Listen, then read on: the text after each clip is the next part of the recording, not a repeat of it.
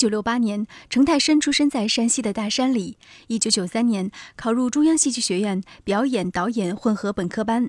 二零零一年，主演电影《海鲜》，摘得法国南特三大洲国际电影节影帝桂冠。二零零四年，主演贾樟柯导演的获奖无数成名之作《世界》。二零一一年，和戛纳影帝哈维尔·巴登主演电影《没错》，在第八十三届奥斯卡金像奖提名最佳外语片。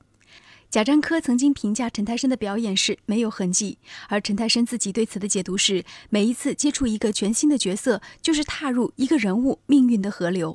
一旦你投入以后，他已经跟你演员本人不一样了，那他就会就像我们说，踏进了那个人物的命运的河流，你要随着他的喜怒哀乐和痛苦一切去走。每演一个角色。好像那段人生也是全身心的投入，也很认真，也很真实，也也心里也很难受。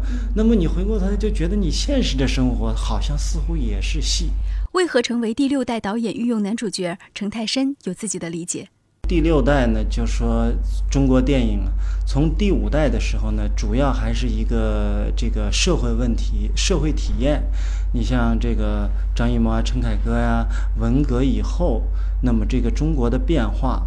对呃这个人的心灵的影响，所以他们拍的电影的主题基本上关注的是个群体意识、群体的感受。那么第六代呢，就进入一个什么呀？就是说进入一个个体个人体验。你看第六代反映的就是小人物的心路历程啊。是贾樟柯对，贾樟柯、王小帅、呃朱文还有王全安都有。你看跟贾樟柯是电影世界，跟王全安是电影左右。跟呃呃呃这个王全安是电影《白鹿原》，啊，那么还有这个朱文是电影《海鲜》，这都属于第六代最最代表的典型的作品。从压抑纠结的年轻人到沉稳阴郁的中年，到乐天派的土匪；从盲眼的中国父亲到质朴的中国农民，到天地明星的清代名士，陈太生的每一次表演都给观众脱胎换骨的感觉。法国《解放日报》对陈太生的评价是：河流一般沉稳的表演。他是如何做到的呢？其实，一个演员啊，如果说你自身有一个非常鲜明具体的特点的话，他也是一个坏事儿。就是说，如果你去塑造别的角色的时候，就是你这个特征啊，已经成为一种障碍了。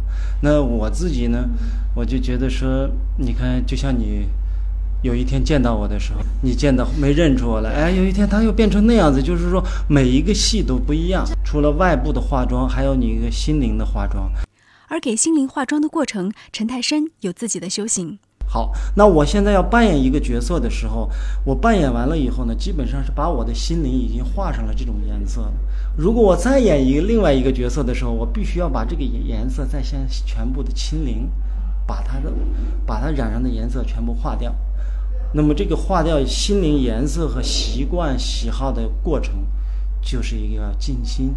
减到零以后，你才能在那个干净的底板上重新塑造一个人格，重新塑造一个人物的心灵世界。少年的时候，陈太深希望成为一个托尔斯泰那样伟大的作家，但是命运的河流却将他带入演艺圈，成为一名演员。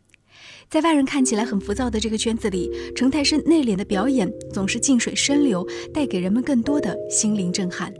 我们这个演员这个职业，通过创作一部作品啊，塑造一些人物，很容易跟大家结缘，这样呢，让自己的人生呢更加丰富一些。好几个女儿啊！哎呦，太多了，生死也无数次，啊，坏事也做尽，好事也做尽，什么事儿都干了，是吧？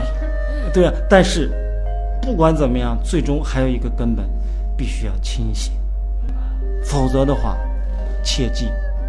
每一个念头都有因果，自己要承担。